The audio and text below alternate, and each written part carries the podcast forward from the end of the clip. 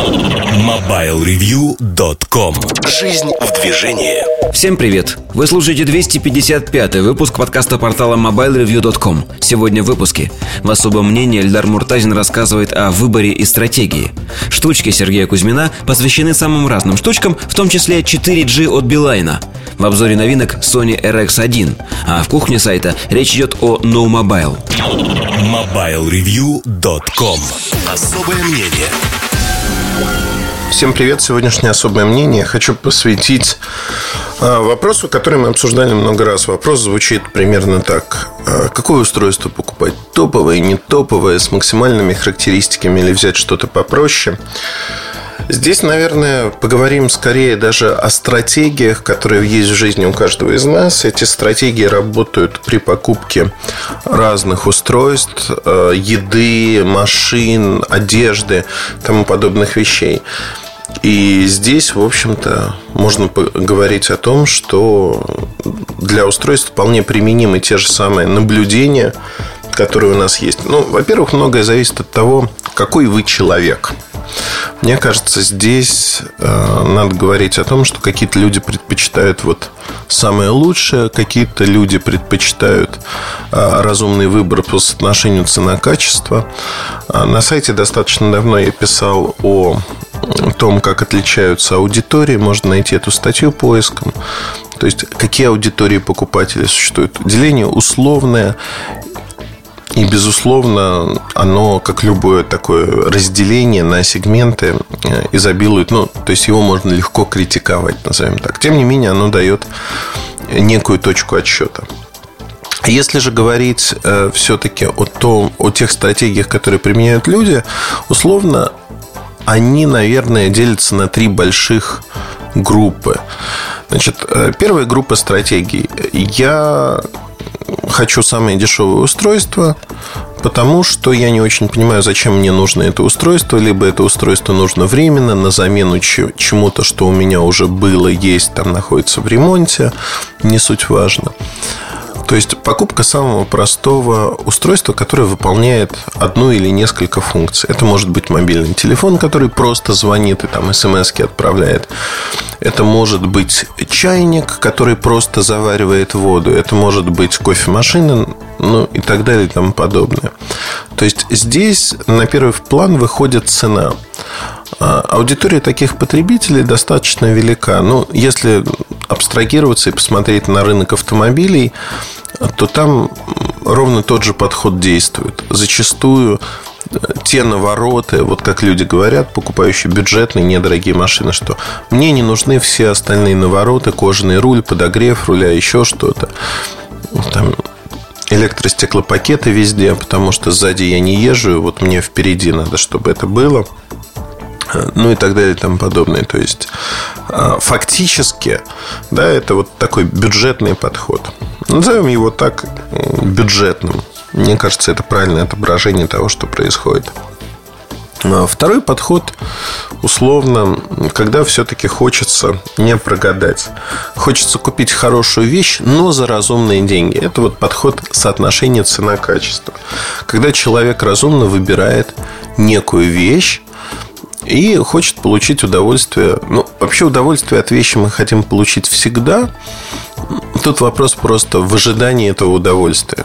И люди, которые выбирают соотношение цена-качество, они знают, что покупая бюджетную вещь, но она просто будет работать, но никаких эмоций не принесет. А если они покупают вещь подороже, она еще и какие-то эмоции, возможно, подарит. Не обязательно, но возможно. Ну, такая хорошая вещь. Например, покупая, ну, там, условно, одежду. Покупая пуховик, можно купить no-name пуховик. Можно купить э, там, бренд недорогой. Можно купить дорогую марку а, которая технически будет как у недорогого бренда у второй линии. Вот первая линия, она за марку наценку берет зачастую в два, в три, в четыре раза. Ну, это будет круто, то, что вы выкинули столько денег, но с точки зрения потребительских характеристик, кроме бренда, ничего не меняется. Тут возникает вопрос, нужно вам это или нет. А, вот, на мой взгляд, именно такой подход, а, он разумный. И я, наверное, выбираю многие вещи по соотношению цена-качество.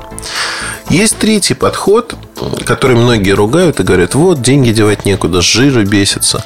Подход называется «Я хочу максимальные характеристики». Он полностью противоречит бюджетному подходу, потому что мы зачастую покупаем вещь, в которой добавлена куча функций нам, на первый взгляд, абсолютно ненужных и бесполезных. При этом мы покупаем эту вещь, э, исходя из двух предпосылок зачастую. Ну, то есть, это разные категории потребителей. Есть категория потребителей, и я к ней себя отношу периодически, э, которая не разбирается в том предмете, который покупает. Ну, то есть, нужна некая новая вещь, и вы не имеете никакого опыта общения с такими вещами. То есть вы не знаете, как они работают. Ну, например, вы покупаете некую пароварку. Пароварки отличаются там по давлению, э, которое они создают, э, отличаются по там, таймеру, программам и прочему, прочему. То есть очень сложно, не разбираясь в этом рынке и в этих предметах, выбрать э, устройство оптимальное по соотношению цена-качество. Проще не ошибиться, когда вы берете с запасом. То есть это вот такой разумный подход. Вы покупаете э, что-то в максимальной комплектации, пусть и переплачивая за это. Зато вы не ошибаетесь то, что вам чего-то будет не хватать. Скорее вы переплачиваете за те функции, которыми вы пользоваться никогда не будете.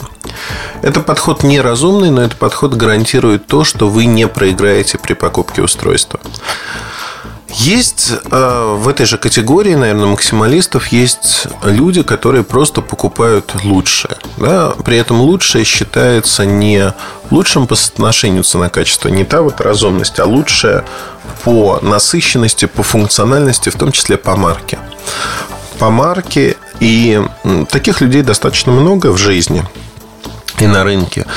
Как правило, это потребители премиум продуктов – которые де-факто не имеют никаких своих разработок, либо они минимальные, отличаются тем, что делают э, дизайн для уже существующих моделей и продают их под своей маркой.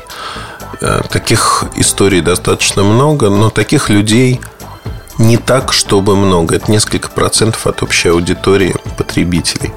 Максималисты при этом не входят э, э, категорию потребителей, тех, кто вот покупает марку, а маркисты, они стоят несколько в сторонке. Они покупают именно для того, чтобы ну, показать некий шоу-офф. Вот я могу потратить там энную сумму на то, чтобы купить вот такой-то аппарат. А, не потому, что этот аппарат обладает какими-то значимыми характеристиками, которые не имеют другие модели. Но это сегмент люкса, это отдельная история. При этом я честно скажу, что во мне сочетается, несмотря на то, что я исповедую разумный подход, в какие-то категории товаров я выбираю это бюджетный выбор, потому что я четко осознаю, что мне не нужно что-то. Какие-то категории товаров я выбираю как максималист. То есть в жизни э, жизнь, она не поддается категоризации. И это правильно, это хорошо. В жизни у нас э, мы ведем себя совершенно по-разному в зависимости от страны, места, где мы находимся, а не, где, не только где живем от нашего текущего настроения. И каждый раз э, почему сложно прогнозировать поведение тех или иных людей? Да потому что каждый раз мы выбираем совершенно разные вещи, мы выбираем разные подходы а, для разных групп товаров. То есть э, чайники мы выбираем, потому что они не очень важны, наверное, исходя из одних предпосылок, телефоны из других, машины из третьих. То есть здесь можно оценивать, насколько там разумный выбор. Ну, машина дорогая покупка. Скорее всего, это будет очень разумный выбор в большей мере, чем покупка какого-то недорогого устройства а, стоимостью там тысячу рублей. Тысяча рублей не очень критично для большинства людей, поэтому выбор здесь будет такой, а, ну, сломается, ну и бог с ним, не будет работать, куплю другое. Ну, вот как-то так. Это тоже надо учитывать в своих размышлениях о том, как мы выбираем те, э, те или иные вещи. Я хочу поделиться еще одной э, хитростью, наверное, или не хитростью, не знаю, как это правильно назвать которая для меня очень важна, потому что это один из основополагающих принципов моей жизненной философии. Он заключается в том, что я не стремлюсь купить изначально самое-самое лучшее. Объясню на примере фотоаппаратов. Ну, то есть 10 лет назад я мог купить самый лучший фотоаппарат Слово «лучший» здесь надо закавычить. Но самый дорогой фотоаппарат, который есть на рынке, купить к нему всякую оптику разную. И, э, в общем-то, на этом было бы все. Ну, можно привести другой пример. Купить опять в кавычках, лучшую машину. Да, в максимальной комплектации, мощный двигатель, э, кожа, рожа, салон, там, ну, просто сказка. А дальше возникает вопрос, что а куда расти дальше? Каждая последующая машина или каждый последующий фотоаппарат будут заведомо не лучше, в лучшем случае на том же уровне. То есть вы получите некое качество потребления, но при этом лучше уже не будет. То есть будет все то же самое, а зачастую будет хуже. Если говорить о машине, там, ну, это проще. Если говорить о фотоаппарате, фотоаппарат все-таки надо осваивать. Если мы говорим о зеркальных камерах, я многие годы снимаю, то есть последовательно иду. Я купил первую зеркалку недорогую, использовал ее. Это был Canon 350D. Использовал ее несколько лет. Потом был Canon 500D, значительно получше. То есть я помню то удовольствие, с которым я снимал, наверное, первые несколько месяцев потому пока камера не приелась, пока я ее осваивал. И это инструмент, который позволил сделать очень много хороших снимков. Дальше я перешел последовательно на там, Mark 5D3. Очень хороший аппарат, да. И он хороший не потому, что он там стоит дорого, не потому, что у меня куча оптики есть к нему, а хороший, потому что я знаю, как им пользоваться, что с ним делать, я его осваиваю, ровно так же, как осваивал предыдущие модели. И для меня вот это поступательное движение вперед, оно очень важно, оно не прекращается. То есть я каждый раз изучаю что-то новое и получаю новые эмоции, новые удовольствия. Вот при подходе, неважно, бюджетный, максималистский у вас, он соотношение на разумное, соотношение цена-качество, мне кажется, всегда надо закладывать вот эту часть. Потому что, когда вы ее закладываете, вы понимаете, что вот будете вы или не будете воспринимать адекватно те или иные вещи. Будете вы получать удовольствие от продукта или не будете. Вот это самое важное, что есть, как мне кажется, сегодня а, не просто на рынке, а в нас. В нас, чтобы у нас всегда оставалось пространство для роста, пространство для маневра и для того, чтобы мы могли учиться вместе с вещами, которые мы покупаем. Ну, вот такие размышления на тему. С вами был Ильдар Муртазин. Оставайтесь с нами.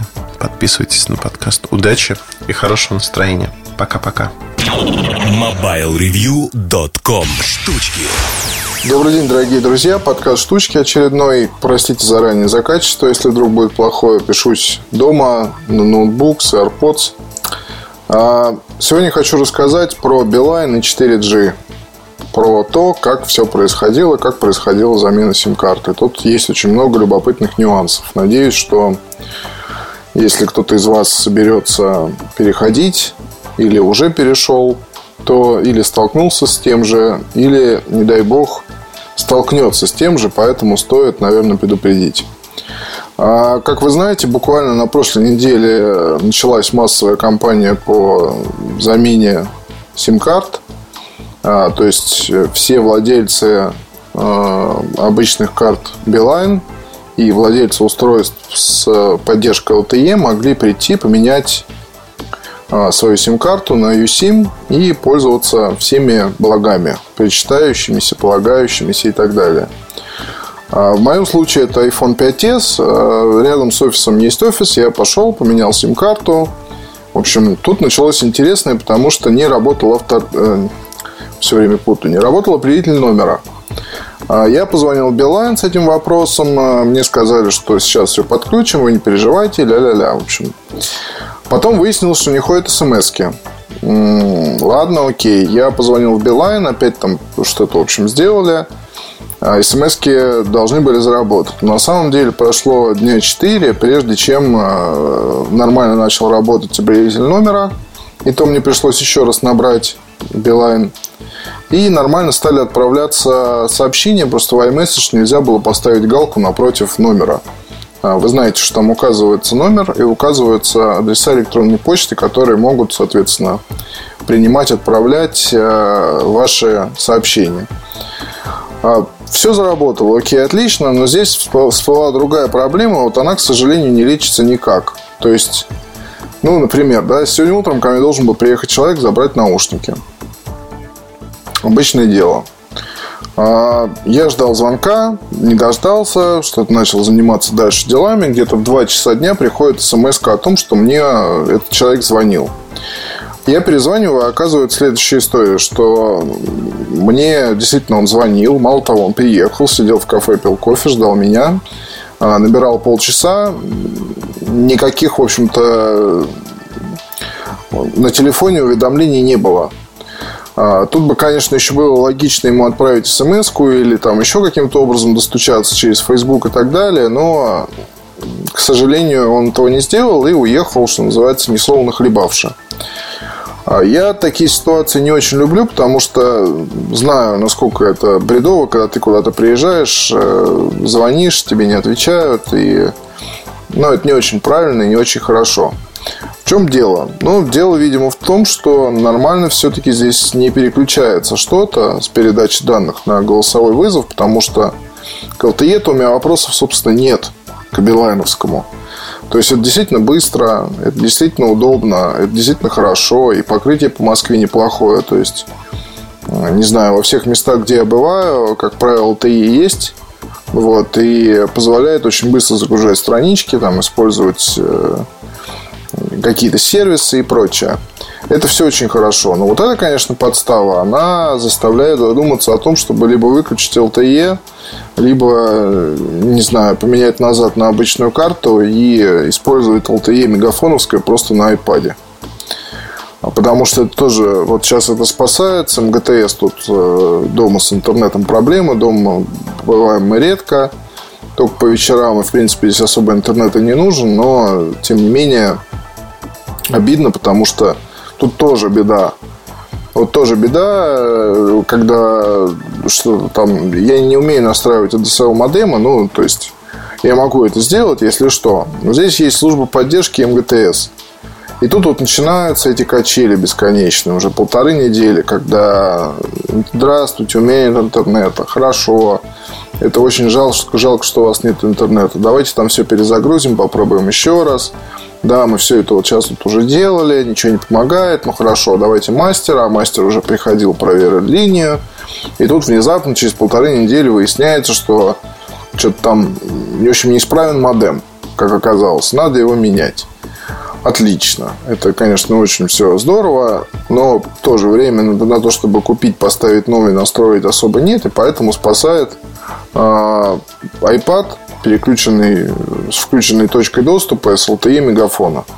Ну, спасает настолько, что вечером, там, я не знаю, залечь посмотреть сериал на ноутбуке, в общем, никаких проблем нет. За скоростью проблем нет. Есть э, проблемы с тем, что, ну, иногда бывает там что-то, видно, скорость падает, потом, соответственно, все появляется снова. Я вот сейчас даже могу, в принципе, открыть э, на iPad спид-тест замечательную программу и сказать вам результаты измерений. То есть, в принципе, результат измерений вот вчера получение это, соответственно, 30 мегабит, передача 10. Ну и, в принципе, результат 29, 4,2. Ну вот почему-то упало. Это было 30 ноября. 25 и 12. Ну, получение передача. 19 а, ноября это было, вот, соответственно, буквально через минуту все изменилось, и было 2 на получение, 13 на передачу, 27 на предыдущий день получения, 10 передачи. Ну, в общем, мне просто это любопытно, потому что LTE особо не пользовался. То есть я пробовал с, со смартфонами Sony. Вот на iPad это все как-то любопытнее, мне кажется, затея. И действительно устройство приобретает совершенно новую функциональность, что не может не радовать, потому что, ну, как я уже сказал, сейчас спасает как точка доступа, а плюс всегда можно взять с собой и э, какие-то звуки, какие-то уведомления. Всегда можно взять с собой на замену ноутбука, соответственно, использовать э, вместе с клавиатурой. В общем, много, много есть разных возможностей, и это очень радует. Тем более сейчас... Э, вот, кстати, приходят смс до сих пор. Вот я сижу, записываю подкаст, до сих пор приходят смс что вот этот человек, который приезжал за наушниками, мне звонил 6 раз. Последний сегодня в 11.12. Ну, и еще кроме него оказалось, тут звонили куча людей, но через билайновский заслон они никак не пробились. Очень, конечно, это все здорово и своевременно. Немножко о штучках расскажу из того, что интересного было. Наверное, самый впечатляющий гаджет это Parrot Power Flower. Я понимаю, что это такая вещь очень, э, очень э, как бы сказать-то даже, нишевая. С одной стороны, с другой стороны, действительно много людей э, разводят какие-то цветы или что-то еще. И хочу вот здесь обратить внимание, что вот такие аксессуары, которые появляются для хобби связаны со смартфонами, это на самом деле очень и очень интересная категория продуктов, и она найдет свое развитие и в следующем году, и через год, и дальше. То есть будет появляться все больше таких вот э, программно-аппаратных комплексов, назовем это так, связанных с айфоном и спорт, э, это был, было лишь начало. То есть э, сейчас уже эти спортивные все гаджеты, браслеты, носимая электроника для нас стали настолько обыденными штуками, что выход не потрясает воображение. В этом нет ничего такого, да. Хотя, хотя ведь на самом деле это tomorrow's technology today, как говорится. Технологии завтрашнего дня уже сегодня.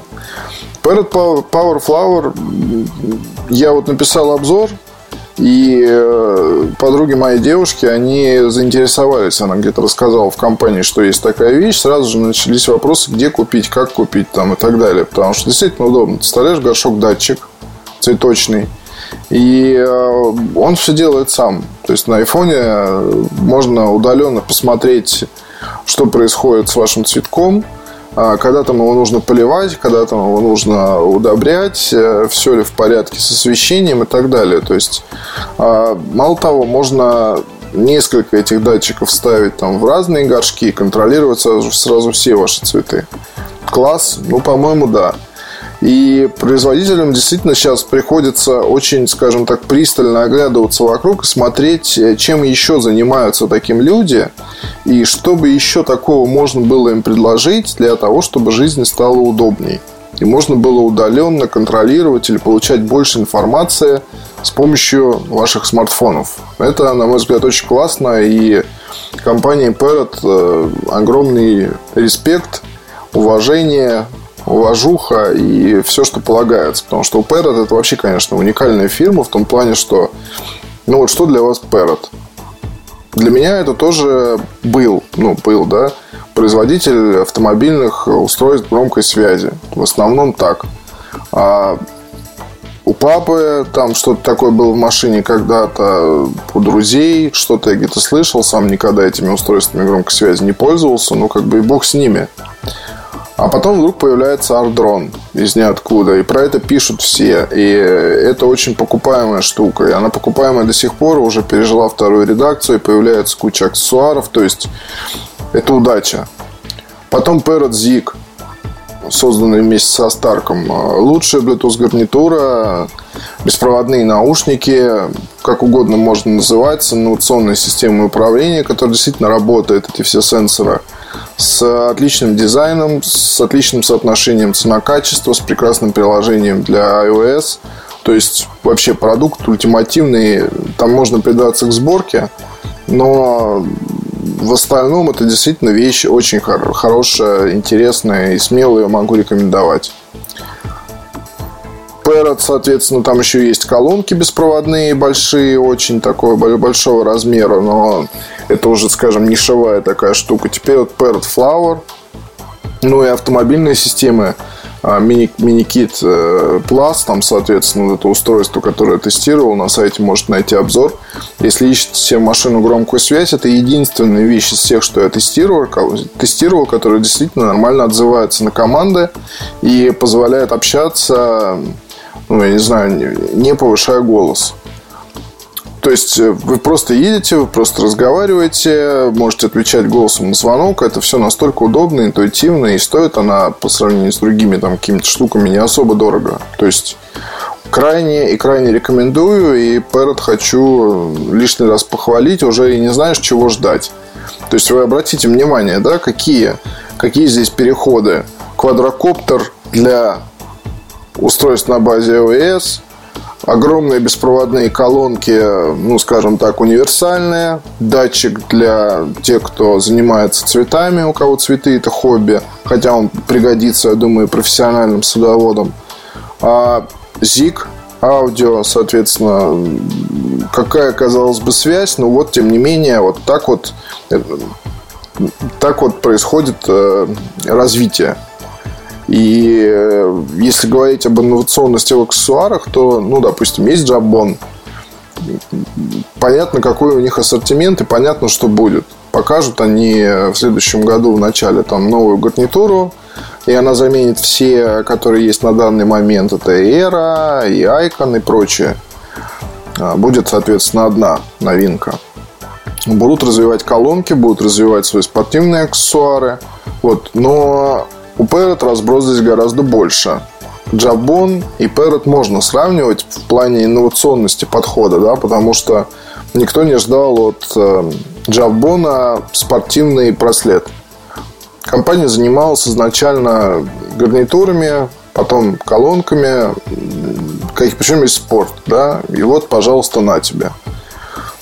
То есть, э, вот это вот для меня очень любопытно, и это представляет большой интерес для пользователей, потому что, ну, как сказать, раньше такого не было никогда. Если фирма занимается, допустим, Plantronics, вот занимается фирма гарнитурами, проводными Bluetooth гарнитурами.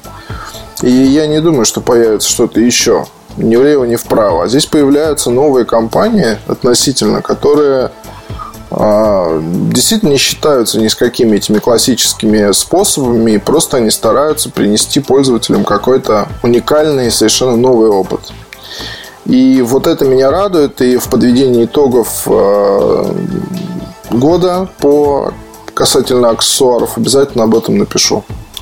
Ну и вам, если вдруг увидите Parrot Flower, и ваша девушка, или если вы сами девушка, слушаете этот подкаст. Ну, крайне рекомендую хотя бы в ознакомительных целях. А уж если тем более занимаетесь цветами, то попробуйте. Я думаю, не пожалеете. Действительно интересная штука. На этом все. Пока. MobileReview.com Обзоры вид. Всем привет, с вами Эльдар Муртазин. Сегодня мы поговорим о фотокамере Sony R1X. R1X – это камера, которая появилась летом 2013 года, и, в общем-то, она для меня представляет интерес как очень компактная полнокадровая камера, то есть которая помещается, ну, если не в карман, то в небольшую сумку, одна из самых маленьких. И вот здесь, мне кажется, RX1R э, очень интересная камера со всех точек зрения. Я, честно признаюсь, у меня случилась такая ситуация. Я купил себе камеру RX100 э, с однодюймовым сенсором, очень компактную, неплохо снимающую, не во всех условиях, но это отдельная история. И в какой-то момент я уронил ее на асфальт, сделав примерно тысячу снимков до этого, то есть две или три недели я ей поигрался. А дальше она сломалась, там переклинило все. Но про сервис отдельные, отдельная история, я туда еще не добрался, но уже это такая своего рода страшилка.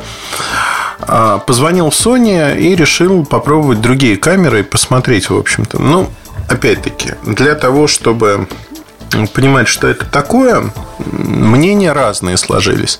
Алекс Экслер сделал эту камеру своей основной, очень хвалит ее. А, там кто-то, наоборот, ругает эту камеру. Но у нее есть несомненный недостаток. Начну, наверное, с недостатков. Несомненный недостаток – это ни разу не массовая камера, потому что стоит в России она около 109 тысяч рублей – Это вот такой комплект. Несменный объектив, что уже звучит достаточно ну, ну, странно для камеры такого э, ценового диапазона. И здесь э, мне кажется, что э, надо обсуждать, да, надо обсуждать, в каких условиях, для чего эта камера может подойти. Вообще, разрешение полного кадра здесь 24.3 мегапикселя. А камера небольшая по размерам, весит она почти полкилограмма, там 480 грамм, что-то такое. Но самое главное, что в этой камере очень неплохой объектив. И здесь можно, в общем-то, Sony похвалить. А, вот я беру камеру, у нее такой ретро-дизайн, если хотите, металлические элементы управления. А, но давайте остановимся на объективе. Во-первых, как бы объектив не имеет зума вообще. Это первое, что, на что ты обращаешь внимание. И, наверное, здесь э, возникает вопрос, да, если нет зума, то как же быть, как же жить с этим?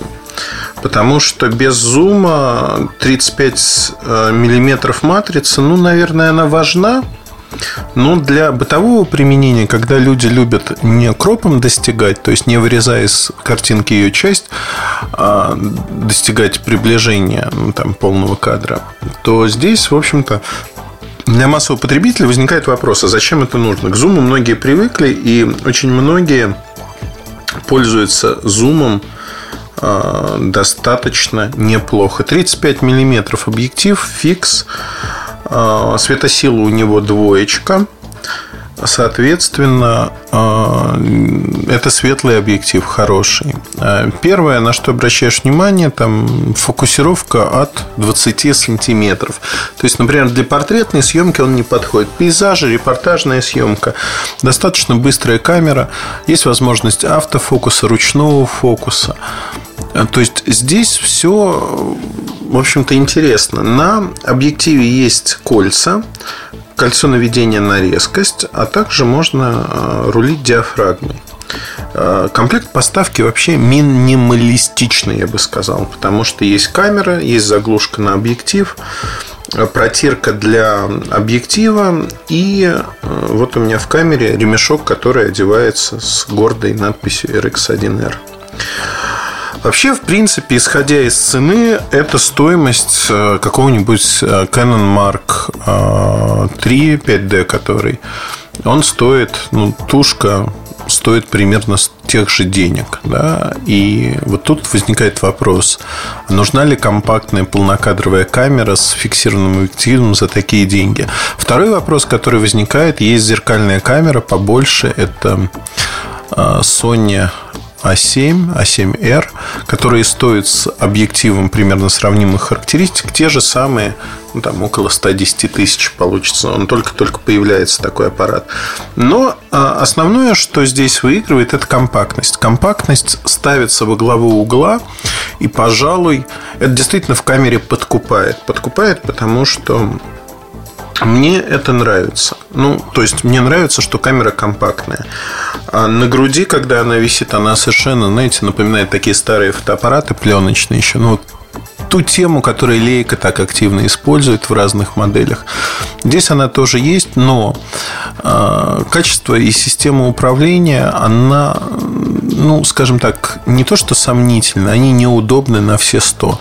Все-таки компактность накладывает определенные ограничения. Экран большой достаточно, не сенсорный, что, на мой взгляд, является на сегодняшний день ну, своего рода анахронизмом. А, другой момент, который я ожидал, вот честно скажу, а, увидеть здесь, это наличие Wi-Fi и NFC.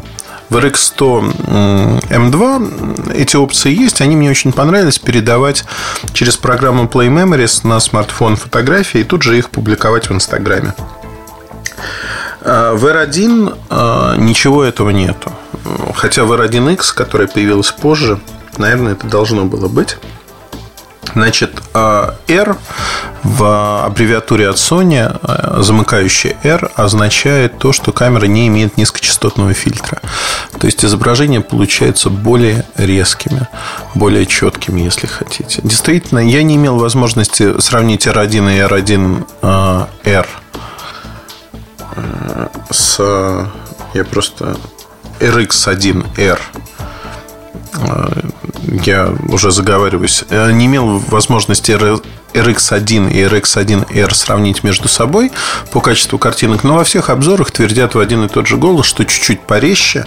При этом э, за счет, ну, вот проблемы, которые решает низкочастотный фильтр, они в JPEG, которые сохраняются на R, они решаются алгоритмами обработки. Ну, возможно, да. Снимает достаточно интересно камера. Достаточно интересно, если вы готовы мириться с теми ограничениями, которые есть. Это отсутствие зума, это достаточно плохая работа автофокуса, он медленный, особенно в условиях недостаточной освещенности, в полутемных условиях. Я заметил, ну, возможно, это родовая болезнь алгоритмов от Sony, но э, у RX1R та же самая проблема, что у RX100 вот предыдущего аппарата, когда какой-то предмет находится в музее за стеклом, то автофокус практически не работает. То есть фокусировка происходит де-факто на стекле, хотя вы этого не видите. И предмет, который за стеклом, и там освещен еще каким-нибудь боковым светом, сфотографировать его невозможно. На Canon такой проблемы просто нет даже рядом. Здесь эта проблема есть. Приходится переключаться в ручной режим, фокусироваться ручками. В общем, кому-то это может показаться там, плохим, неинтересным, но, опять-таки, камера не для массового потребителя. И здесь надо признать то, что камера она странна. Странна, исходя из цены, за эту цену можно купить хорошую зеркальную камеру или камеру среднего уровня с набором оптики. Э, тут возможность для самовыражения будет принципиально другой. И для фотографа, который понимает, что делает, вот такой набор, скажем, он будет интереснее. Для профессиональных фотографов эта камера, наверное, э, частично интересна, как второй или даже третий фотоаппарат небольшой. Э, тогда и при этом нужен именно полный кадр. Хотя мне кажется, что имеет э, ну, основание быть вот такая связка, как RX100, например, маленькая неполнокадровая камера и э, полнокадровая зеркалка со сменной оптикой. То есть вот здесь э, все это можно реализовать более интересно. Значит, по техническим характеристикам немножко пройдусь. Говорить говорить о том, что, в общем-то, здесь сделали интересного, ну, наверное, да, вот пер, первое, что я отмечу, как мне кажется, достаточно бездарная задумка. А, коррекция экспозиции. Ну, то есть, вот то, что минус один, минус два выставляешь в яркий день, когда, например, листик освещенный снимаешь, хочешь, чтобы листик был почетче, а все окружающее потемнее. Ну, там ставишь минус один, минус два или что-то ну, подобное. Э, вынесли специально колесико от минус 3 до плюс 3. Вот отдельное колесико на корпусе справа находится. И, в общем-то, очень удобно. Действительно, во время съемки очень удобно, когда тебе надо сделать экспозицию. Это достаточно часто используемая мной функция. Но из дополнительных, пожалуй, одна из самых часто используемых. И с ней возникла проблема, потому что часто у меня камера без чехла, вот что называется, лежит. Очень часто это колесико само собой поворачивается на одно-два деления в ту или иную сторону. Ты этого не замечаешь просто. И, ну, это проблема, да, потому что его приходится доворачивать обратно. Проворачивается оно очень легко, ну, относительно легко. Не так, что оно болтается туда-сюда. Но, тем не менее, с точки зрения эргономики, это, конечно, промах. А, в принципе, здесь э, можно говорить о том, что до пяти клавиш на корпусе, которые есть, есть отдельная клавиша C, э, Customize, которую можно настроить. Но до пяти клавиш вы можете переназначить под свои функции, под то, как вы хотите их видеть. Здесь, в общем-то, ну, наверное, хорошо, но я бы, в общем-то, не считал это каким-то огромным достижением. На других камерах это тоже есть в том или ином виде.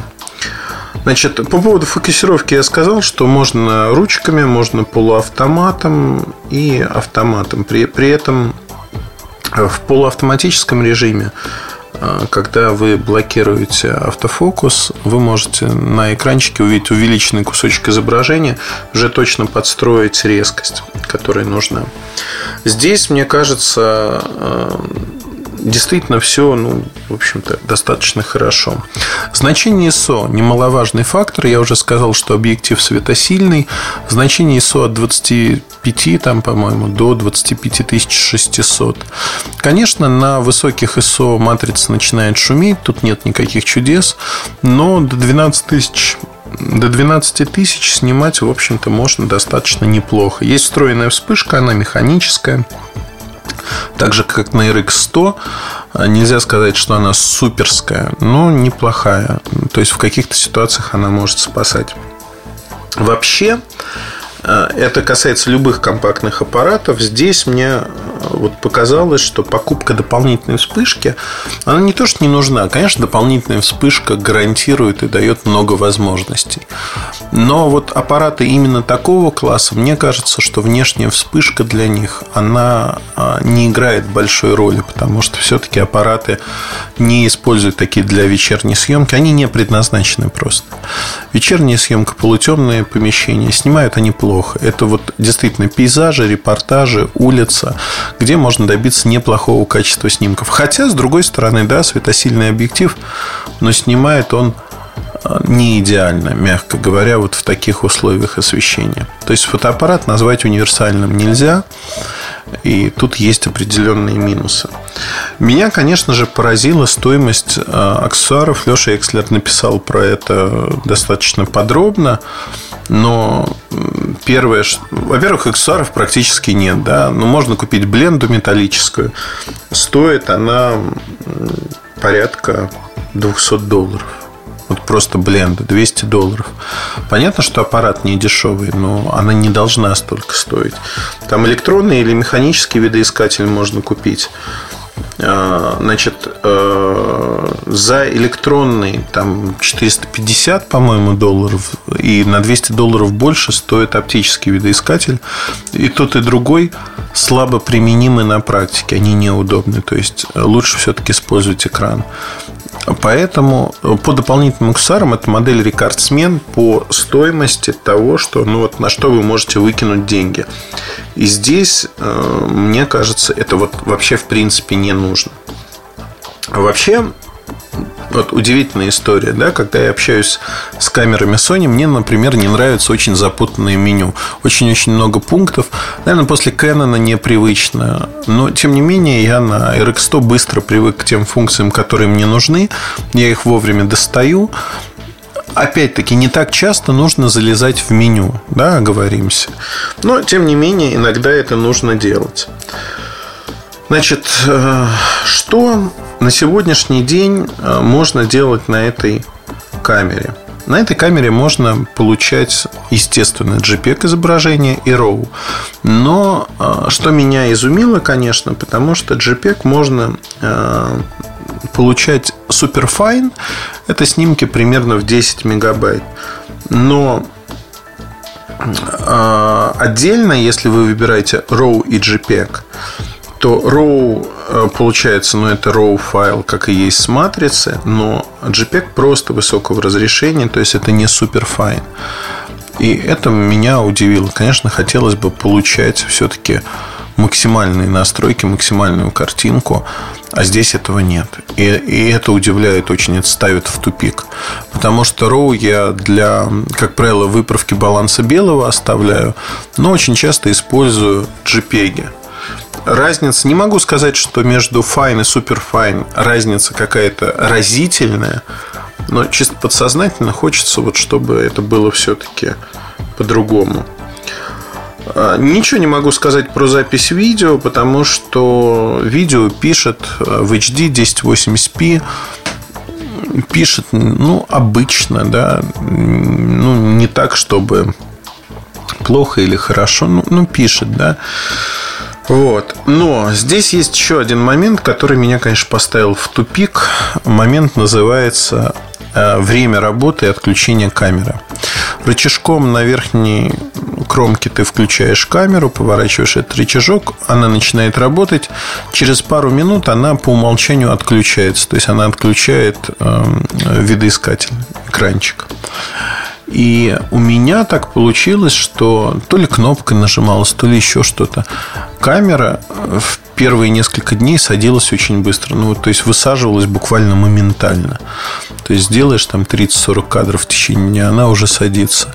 Я стал ее выключать. Когда выключаешь, хватает на больше.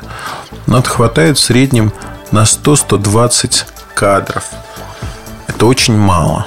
Вот совсем мало. Я, честно говоря, думал, что у меня аккумулятор убитый.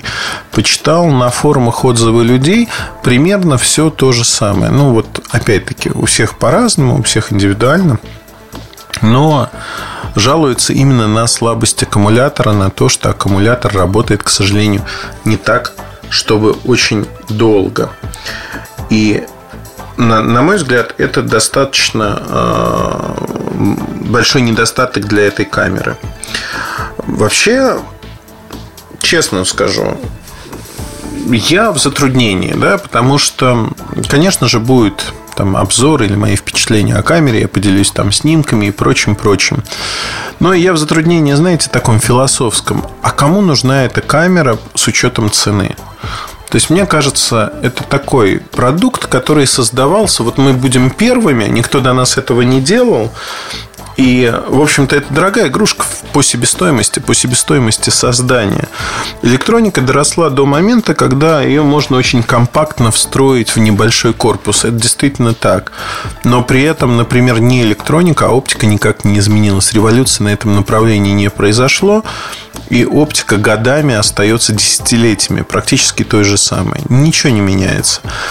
И здесь выбор вот именно такого варианта объектива фикса, он не самый плохой. Но он резко ограничивает те возможности, которые у вас есть. Портретная съемка, а, макросъемка в какой-то мере, ну и так далее и тому подобное. То есть здесь вы не получаете максимум возможности от этого продукта. При этом платите достаточно большие деньги. Не знаю, кому он подойдет. Фотографам вряд ли. А энтузиастам, которые хотят выпендриться своим аппаратом, ну, тоже вряд ли. У него нет, вот, знаете, такого несомненного преимущества, чтобы сказать. Единственное несомненное преимущество, которым обладает эта камера, о котором можно сказать, это то, что это первая компактная полнокадровая матрица в таком корпусе. Все, это единственное преимущество. Создается впечатление, что в Sony ее создали просто как такой пионерский продукт, чтобы исследовать рынок. Мне очень нравится, как снимает камера. В принципе, да, в условиях освещенности, в условиях улицы. Ну, неплохо снимает, относительно шустрая, хорошо выглядящая. Но она не стоит таких денег. Вот правда не стоит.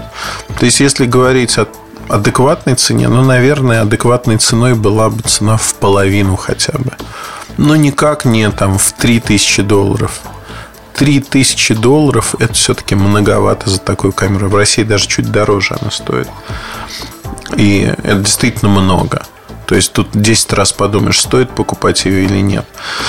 Но на этом, наверное, все про камеру, потому что надо смотреть фотографии. Своими впечатлениями я поделился. Буду дальше изучать ее очень активно. Ну, как 20 минут рассказываю вам уже о камере. Впечатление, в общем-то, ВОЗ и маленькая тележка. Но от первых восторгов вот перешли к такому размеренному уже употреблению этой камеры, пониманию того, на что она способна. В обзоре Постараюсь его до Нового года успеть все-таки сделать. В обзоре постараюсь рассказать более подробно, с чем столкнулся, что хорошо, что плохо. Удачи вам, хорошего настроения. Оставайтесь с нами. Пока. MobileReview.com Кухня сайта. Всем привет! Сегодняшнюю кухню сайта я хочу посвятить не а обычной истории про Mobile Review из работы, которую я рассказываю, такому ресурсу, как No Mobile, который жил и умер. А почему я хочу рассказать про этот ресурс? Ну, предпосылка очень простая, да. А, мне кажется, чужой опыт должен учить чему-то нас всегда. А если этот чужой опыт проходит на твоих глазах, тебе хорошо известно, как все это происходило, то, наверное, Тут есть очень э, много выводов, которые можно сделать. Там, ну, многие люди знают, что руководителем No Mobile э, с первого до последнего дня оставался Николай Турубар. И Коля, э, человек очень интересный, у меня с ним был какое-то время назад конфликт, э, в котором, ну, скажем так, я занял очень простую позицию, просто озвучиваю факты, которые деф... масло масляное, которые де-факто состоялись на практике. То есть я говорил о том, что проект в том состоянии, в котором он живет, он не имеет никаких перспектив ни на рост, ни на существование. И существует ровно до момента, пока в издательстве «7 дней», которому он принадлежал, не считают деньги, которые тратят на этот проект. Значит, для того, чтобы понимать вот э, срез подобных проектов, их достаточно много на рынке существует. Э, ну, типичная ситуация, да, потому что мы говорим не про Колю, не про No Mobile, не про его команду, а надо описать э, типичные э, ситуации, типичные истории, когда существуют такие проекты, их существует энное количество, и они все в той или иной мере похожи. А в чем похожесть этих проектов и в чем их, можно сказать, заслуга, преимущество, какую роль они выполняют? Во-первых, как правило, это проекты, сформированные а, людьми, у которых есть а, некий журналистский бэкграунд. Под бэкграундом я понимаю то, что они знают компании, они знают людей, приятельствуют с ними, хорошо общаются. Ну, в общем, одним словом, хорошие люди. Так как это хорошие люди, то как правило, они умеют продавать свои проекты, условно говоря. Давайте сделаем спецпроект по той теме, по другой теме. У Коли самое большое умение – это э, возможность продавать себя. То есть рассказать, как компании будет хорошо от того, что они сделают некий проект. И как красиво будет. Значит, э, уровень проектов, э, он диктуется, как правило, аудиторией. Ну, то есть в нормальной ситуации, если говорить о проектах, которые идут на Mobile Review, мы знаем энное количество механик, которые приводят к определенным результатам. Это может быть больше количество людей, поучаствовавших уже заговариваюсь, участвовавших в проекте, это может быть меньшее число, а, ориентация на более глубокое погружение, но это всегда функция от аудитории. То есть, а, если говорить о цене контакта, которая всегда рассчитывается, то цена контакта может каким-то образом варьироваться. А, в проектах ресурсов из разряда No Mobile цена контакта не варьируется, она всегда предельно высокая, потому что сама аудитория маленькая, выбирать не еще. Но представьте себе ситуацию, аналогия, может быть, и хромает, но вы приходите в магазин, где представлен один сорт молока. Вот оно такое. И вы можете выбрать этот сорт молока в разной упаковке. Вы можете купить там пол литра, литр, полтора литра, три литра, возможно. Но выбрать из разных сортов молока вы не можете. Вы не можете купить молоко там, с земляничным вкусом. Вы не можете обезжиренное молоко купить. А, одним словом, вот эта полка, которая представлена, она отвечает запросам, наверное, а, достаточно узкой аудитории. То есть вы не можете выбрать свою аудиторию. А с ресурсами из разряда No Mobile есть ровно такая же проблема. Проблема заключается в том, что вы не можете выбрать аудиторию, потому что ее нету. Она очень маленькая. Но Mobile очень долгое время жил за счет того, что они покупали э, чужой трафик. В этом нет ничего плохого. Это считается общепризнанной методой, методикой, если хотите. Но мне вот сама эта идея кажется несколько странной, мягко говоря, да? То есть, э, смотрите, у вас есть контент-ресурс, на котором публикуются новости, статьи, обзоры, и вы предполагаете, что они классные, интересные, и к вам должны приходить люди для того, чтобы оставаться, читать, обсуждать. Для этого вы, собственно говоря, и работаете, и там кухня сайта во многом посвящена тому, как заинтересовать, как сделать материалы интересными, ресурсы интересным, и как привлечь людей и удержать их. И вот тут возникает очень интересная коллизия, что э, в случае, когда вы начинаете просто покупать трафик, ну, я не знаю, э, в Google AdSense вы покупаете трафик для чего-то, да, И э, возникает вопрос, а зачем вы это делаете? То есть, если это просто привлечение внимания, когда вы пытаетесь удержать дальше человека, это одна история. Если же вы просто нагнетаете трафик, чтобы показать циферки посещаемости, что происходило в случае ноумобайла, э, то это совершенно другая история. Я могу рассказать пару забавных моментов, когда человек, который отвечал за покупку трафика, он заболевал или забывал что-то сделать. А, трафик ресурса моментально проседал в половину. Но просто, чтобы понимать, за там больше чем 5 лет ресурс вырос ну, до дневной посещаемости 15-20 тысяч человек. То есть, если ничего не делать, вот вообще ничего не делать, не покупать трафик и прочее, то вы получите эту посещаемость за этот срок просто прикладывая какие-то усилия, публикуя статьи, вы получите в любом случае худо-бедно. И, ну, то есть, с точки зрения моей оценки эффективности и успешности этого бизнеса, он неэффективен и не успешен. Что, собственно говоря, было доказано тем, что издательство 7 дней фактически его закрыло. Де-факто закрыло. А, но это не панегирик такой ноумобайлу история простая, да, она будет повторяться еще много-много раз э, на других ресурсах. А в какой нише играет этот ресурс? Это ниша, а, когда э, компаниям нужны а, хорошие взаимоотношения с кем-то. Ну, вообще, давайте представим корпорацию. В корпорации работают люди, у которых есть свои задачи. В идеальном мире, наверное, они бы работали, э, исходя из эффективности, исходя из того, э, чего им нужно добиться. В неидеальном мире э, всегда существуют конфликты интересов, когда, например, ваша компания выпускает дерьмо. Ваша компания выпускает дерьмо, и при этом вы понимаете это и понимаете, что на крупных ресурсах зачастую очень сложно договориться, чтобы они написали, что это хорошая балалайка. А хотя ваша балалайка имеет одну струну, э, создана для инвалидов и не играет. Но, тем не менее, вам же нужно отчитываться, что пресса хорошо приняла э, вашу балалайку с одной струной.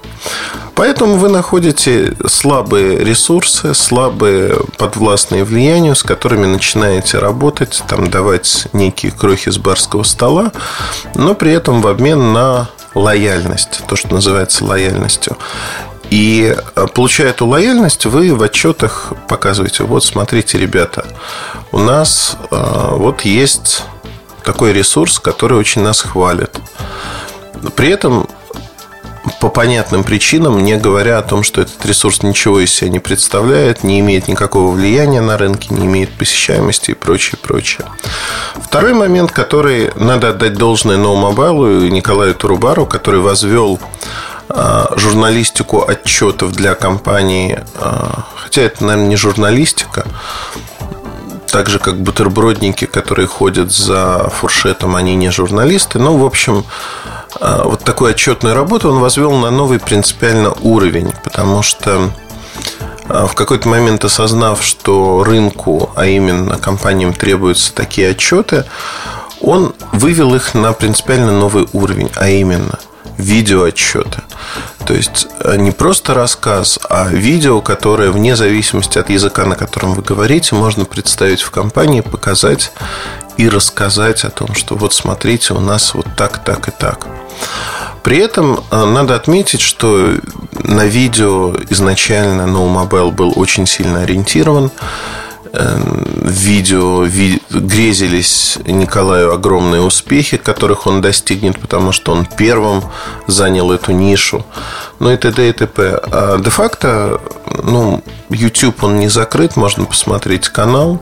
Он до сих пор существует. Уходя из 7 дней, э, он его оставил себе, переименовал только. Так вот, если говорить о результатах того, что команда сделала за это время, вот отчетные видео, они действительно достигли огромных результатов, потому что они были популярны в компаниях, их смотрели, ну, там, в компаниях с десяток человек, ставили себе галочку, что как мы классно провели мероприятие и прочее, прочее. Пресс-агентство смотрели. Для обычных людей, как правило, этот материал не интересен. Это сырец своего рода. Если говорить, ну, для сравнения, да, не потому что мы лучше или хуже, мы не занимаемся а, журналистикой отчетов. А если говорить о том, что мы делаем, мы, как правило, иногда показываем с мероприятий видео, но это для нас исключительно дополнительный, а не основной материал. Конечно же, основным материалом является знакомство с продуктами, обзоры этих продуктов и тому подобные вещи. То есть, фактически мы ориентируемся на то, чтобы рассказать про продукт, а не про то, как компания провела презентацию, не про то, как не делаем на это упор. А, в журналистике отчетов упор делается как раз-таки на внешнюю сторону насколько все было хорошо, насколько там провели презентацию и прочее, прочее. Но, а, к сожалению, это противоречит основному правилу любого медийного ресурса, который работает для своих посетителей, а не для компаний. Но Mobile работал исключительно на компании для компаний. То есть, э, мне кажется, что, и об этом мы с вами говорили много раз, всегда журналисты, издания должны занимать позицию между потребителем и между компанией. Каким образом? То есть они не должны проповедовать ценности компании. Они должны э, защищать потребителя от тех или иных негативных моментов, но при этом и потребителю объяснять, что зачастую потребитель выступает как своего рода экстремист, который не хочет а, слышать доводы разума. Ну, например, он хочет прийти в сервисный центр, чтобы ему отремонтировали прямо при нем устройство.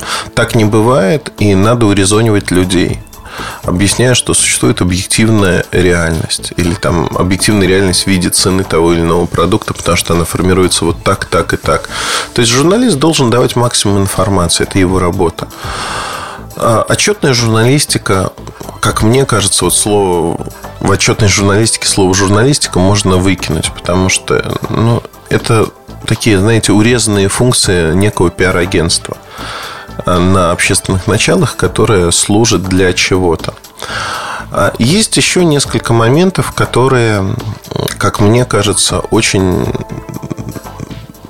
полезны для понимания, полезны для осознания того, а, как работают такие ресурсы. У этих ресурсов есть, назовем так, любимчики и нелюбимчики, что вытекает напрямую из того, потребляют вот эту отчетную журналистику или не потребляют компании. Например, у Николая Турубара есть а, нелюбимчик в виде компании Samsung. А, по мнению Николая, который он неоднократно экспрессивно выражал у себя в Фейсбуке, я недавно просто наткнулся, а, точнее мне показали на там, ряд заметок, было очень забавно. А, по мнению Николая, компания Samsung никогда ничего не создавала своего. Она умеет только копировать. Она вообще должна умереть. И отношение исключительно негативное. А такое отношение сформировано, наверное, двумя причинами. Первая причина компании Samsung совершенно было все равно, что за ресурс No Mobile, потому что он не оказывал никакого влияния на рынок.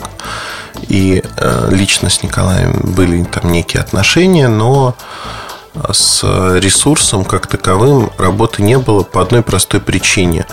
Ни по каким KPI, то есть по коэффициентам эффективности ресурс не вписывался в те стандарты, которые задаются э, компанией. Ну, вот, вот никак, да. А личные отношения не вытягивали это на какой-то иной уровень. То есть здесь э, ловить было нечего, а превратить ресурс в эффективное средство коммуникаций Николай многие годы не мог. Что и вылилось в его закрытие. Фактически смерть, точнее. Потому что, э, мне кажется, сайт даже открывается. То есть можно говорить о том, что он не обновляется, но открывается.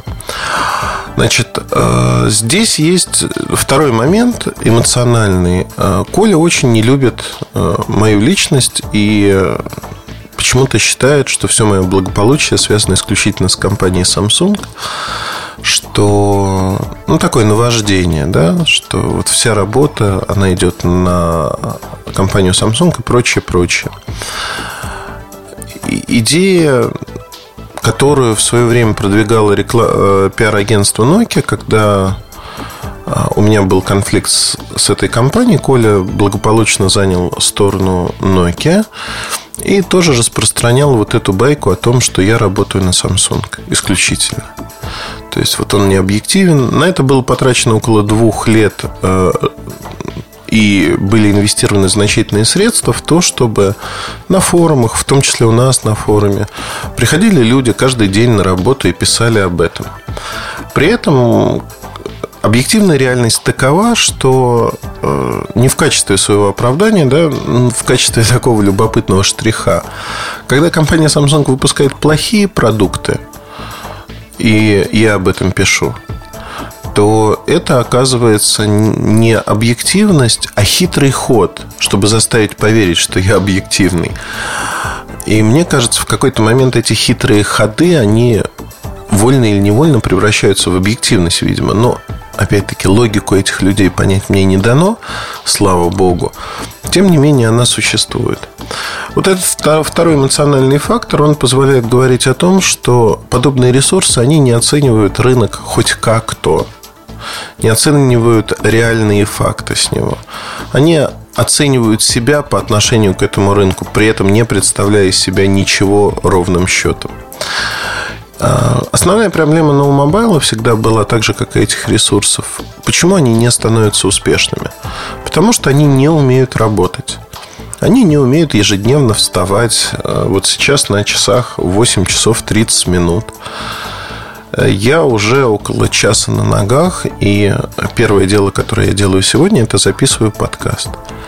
И так каждый рабочий день, включая выходные, я много работаю можно гордиться этим или нельзя? Не, не знаю, я не горжусь. Для меня это данность. Я много работаю для того, чтобы получить результат. Э, для того, чтобы иметь возможность э, иметь свободное время, когда я этого захочу. То есть я могу на все плюнуть, бросить и день, два, неделю совершенно ничего не делать, бить баклуши. А мне кажется, вот эта внутренняя свобода, она очень важна. Но эта внутренняя свобода, как ни странно, она невозможна без того, чтобы вы много не работали. То есть вам нужно много работать, чтобы получить эту внутреннюю свободу. Это основная проблема, которая есть сегодня у многих людей с осознанием этого факта. Но просто работать, знаете, вот как берете лопату и копаете, тоже не получится. Помимо количества, важно качество. Важно включать голову, что вы и зачем делаете. Вот с этим у подобных проектов, как был No Mobile, всегда была а, основная проблема, потому что они шли легким путем. Чем заключается легкость пути? Та самая отчетная журналистика. Вроде как есть хорошие отношения с компанией, и давайте мы будем обслуживать как бы интересы этой компании. А это никому не интересно, включая саму компанию. Ну, то есть, да, какие-то подачки сыпятся с барского стола, но а, все прекрасно понимают, что никакого влияния на рынке а, ни человек, ни его ресурс не имеют.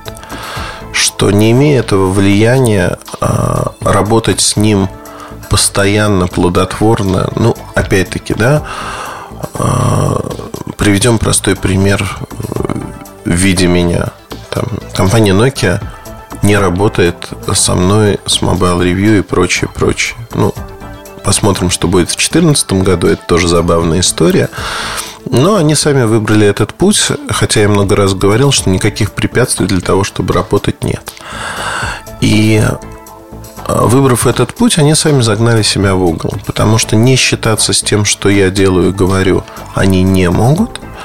При этом, если они будут работать, они это прекрасно понимают, это никак не повлияет на мое отношение к ним и к тому, что они делают. Тут, тут все очень просто. Да, будут хорошие продукты, будут хорошие отзывы.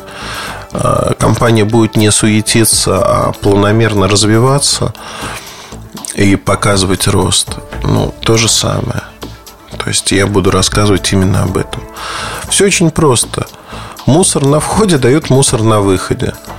Хорошая информация на входе, позитивная, транслируется ровно так же позитивно и указывается о том, что есть предпосылки к тому, что сейчас что-то будет хорошее. Значит, э, вот как мне кажется, на сегодняшний день, да, они могут не работать, но они обязаны даже не обязаны, обязаны плохое слово. Они вынуждены считаться, да? А, во всяком случае, пиарщики Nokia, которые имеют папочку Муртазин а, в клиппинге своем, это уже о многом говорит. То же самое Microsoft. То есть выделены ресурсы, которые смотрят, что там пишут на Mobile Review, что я пишу в своем Твиттере, что я пишу в своем блоге и прочее, прочее. Как мне кажется, это достаточно такая показательная история, что они могут не работать, но вынуждены считаться. Не обойти, не объехать. Вот я всегда говорил о простой вещи, что неважно, с каким количеством компаний вы работаете, на рынке надо занять такую позицию, чтобы не обойти, не объехать вас было невозможно, чтобы все равно а, с вами так или иначе косвенно а, компании сталкивались. Просто в силу того, что вы делаете свою работу правильно, интересно, и ваше мнение что-то значит. К сожалению, мнение No Mobile ничего не значило. А, и за многие годы этот ресурс не смогли превратить во что-то стоящее. Именно в силу отсутствия а, стратегии развития, в силу отсутствия понимания, что делать, куда делать, куда идти. То есть общей канвы не было. А человек, Николай Турубар, развивал ту активность, к которой он привык. Он писал тексты, снимал видео, но общей канвы он никогда не видел. И в качестве подтверждения, чтобы не растекаться мыслью по древу, я хочу рассказать очень смешную вещь. Когда 7 дней отказалась финансировать э, этот безумный проект в какой-то момент, хотя они поддерживали его значительно дольше, чем это было необходимо. То есть семи надо отдать должное, они не выкинули людей на улицу, они поддерживали их долгое время, ждали, что случится чудо, и вдруг проект станет приносить хоть какие-то деньги. Этого не случилось. И здесь, а, как мне кажется, тоже отражается вот эта узость мышления.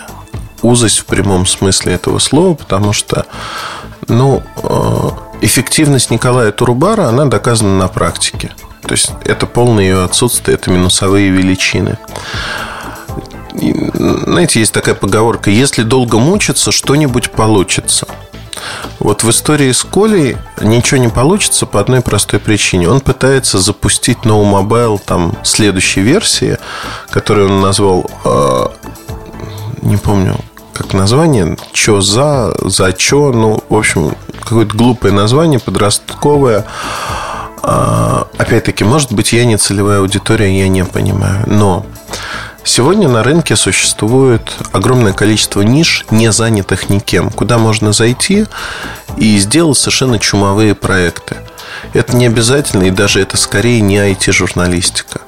В принципе, это и говорит о том, что если ты освоил инструмент, ну, условно, да, ты умеешь работать руками, ты знаешь, как устроен этот бизнес, и ты можешь сделать не IT-ресурс, а ресурс, например, про не знаю, детскую одежду про детей.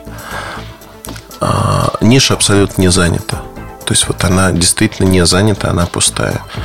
Ты делаешь такой ресурс, а, зарабатываешь деньги и ну, с точки зрения бизнеса все хорошо. С точки зрения приложения личного времени а, работы, возможно, тебе интереснее другое. Ну, то есть работать там, где ты привык, тебе комфортнее работать там. Но э, ты уже знаешь всех людей, не надо знакомиться с новыми людьми. Но проблема заключается в том, что э, на сегодняшний день, э, если говорить там о том, что на сегодняшний день выходя вот в эту нишу IT в очередной раз, там смартфоны, планшеты и прочее, эта ниша достаточно... Э, тут есть потенциал для роста, да, но с точки зрения бизнеса получится еще один проект No Mobile, который не приносит никаких денег в силу того, что, знаете, это как прооперировали человека, пришили руку, он спрашивает, доктор, я смогу на скрипке играть? Сможете. На пианино тоже сможете. Как удивительно, доктор, я никогда этого не умел делать. А, люди не умели никогда этого делать. И предпосылок, что они научились и сделали выводы, ну, нет никаких ровным счетом. Они в очередной раз раскладывают грабли, в очередной раз устраивают забег по тем самым граблям. На мой взгляд, а, это неправильно. Неправильно со всех точек зрения. Если говорить о той команде, которую сформировал Николай, э, надо отдать должное. Там есть, ну, я знаю только одного адекватного сотрудника, если говорить о журналистах. А все остальное это, знаете, такие карикатурные копии Николая в том или ином виде. И вот эта карикатурность, она тоже позволяет говорить о том, что ну, ну, не произойдет никаких революций, эволюций и прочих вещей. Я ни в коем случае этот подкаст не посвятил э, тому, чтобы сказать, что Николай провалится, там что-то случится плохое у него. Мне абсолютно все равно, честно скажу. То есть, если он состоится с новым проектом, найдет свою жилку, найдет свою нишу, да на здоровье. А, как Трубар с командой никогда не были конкурентами нам ни в каком виде. И вряд ли станут такими конкурентами в обозримом будущем, там, в периоде 100 лет. К сожалению, это люди, которые необучаемы. Необучаемость – это самый большой грех, как мне кажется, в жизни, потому что вставать на одни и те же грабли очень тяжело. Значит, э, другой момент. А почему я решил про это рассказать? Ну, во-первых, Коля привлек мое внимание в очередной раз. Там какими-то эскападами, высказываниями, которые, конечно же, выглядит достаточно забавно. И второй момент то, что а, после того, как 7 дней прекратили финансирование этого проекта, вообще вот такие проекты, они живут в рамках а, то, что я называю глупого инвестора, который не считает деньги. Они могут жить какое-то время, потом они умирают, когда в итоге подсчитываются деньги, а, и люди отправляют продавать себя в очередной раз, искать глупого инвестора, номер два, номер три. Но это время уже проходит, когда люди готовы вливать под конкретного человека, не имеющего никаких успешных историй, деньги и а, пытаться значит, что-то сделать этакое такое. Значит, если говорить о ну вот про это мы поговорили. Если говорить о подобных проектах, их, их существует энное количество. Ну, Колин проект, безусловно, надо отдать ему должное, самый яркий из проектов отчетной журналистики. Самый яркий. Вот тут спору нету. Значит, э, про другие проекты, там не буду называть имена явки, пароли, это не так важно. Э, я надеюсь, канву, как это происходит и почему так происходит, вы уже осознали. Ну вот на этом, наверное, пожалуй, все, потому что рассказать что-то еще больше я не могу. Э, я понимаю, что там у Коли этот подкаст вызовет огромный прилив бодрости. Он скажет, что я потратил свои полчаса времени на то, чтобы рассказать про а, него, про его проект, но на самом-то деле я потратил эти полчаса для того, чтобы объяснить, что такое отчетная журналистика на конкретном примере и почему это никогда не работает. Почему это противоречит а, тем задачам, которые стоят перед журналистикой, перед читателями, перед э, журналистами, которые пишут для этих читателей. Это совершенно другая параллельная вселенная. Она примыкает к вселенной бутербродников, которые ходят по фуршетам для того, чтобы поесть. Это это обслуживание интересов компании, но к журналистике отношения не имеет. Это вытрясание денег из инвесторов для того, чтобы обеспечить свою жизнь, но это отнюдь не создание какого-то информационного ресурса. При этом хочу отметить, что в этой сфере работает огромное число людей, это видно, там можно зайти к Коле в Facebook, прочитать, я специально освежил в памяти, э, прочитать э, историю про его уход из 7 дней и то огромное количество людей, которые его поддержали, э, рассказали, какая замечательная команда, как она порвет весь рынок – ну вот, на данный момент не порвала за многие годы, и я думаю, не порвет и дальше. Не стоит это воспринимать как личный выпад с моей стороны. То есть кто-то может сказать, а, Муртазин опять. Ну, есть факты, да. Эти факты могут нравиться, могут не нравиться. Факт вот такой, к сожалению.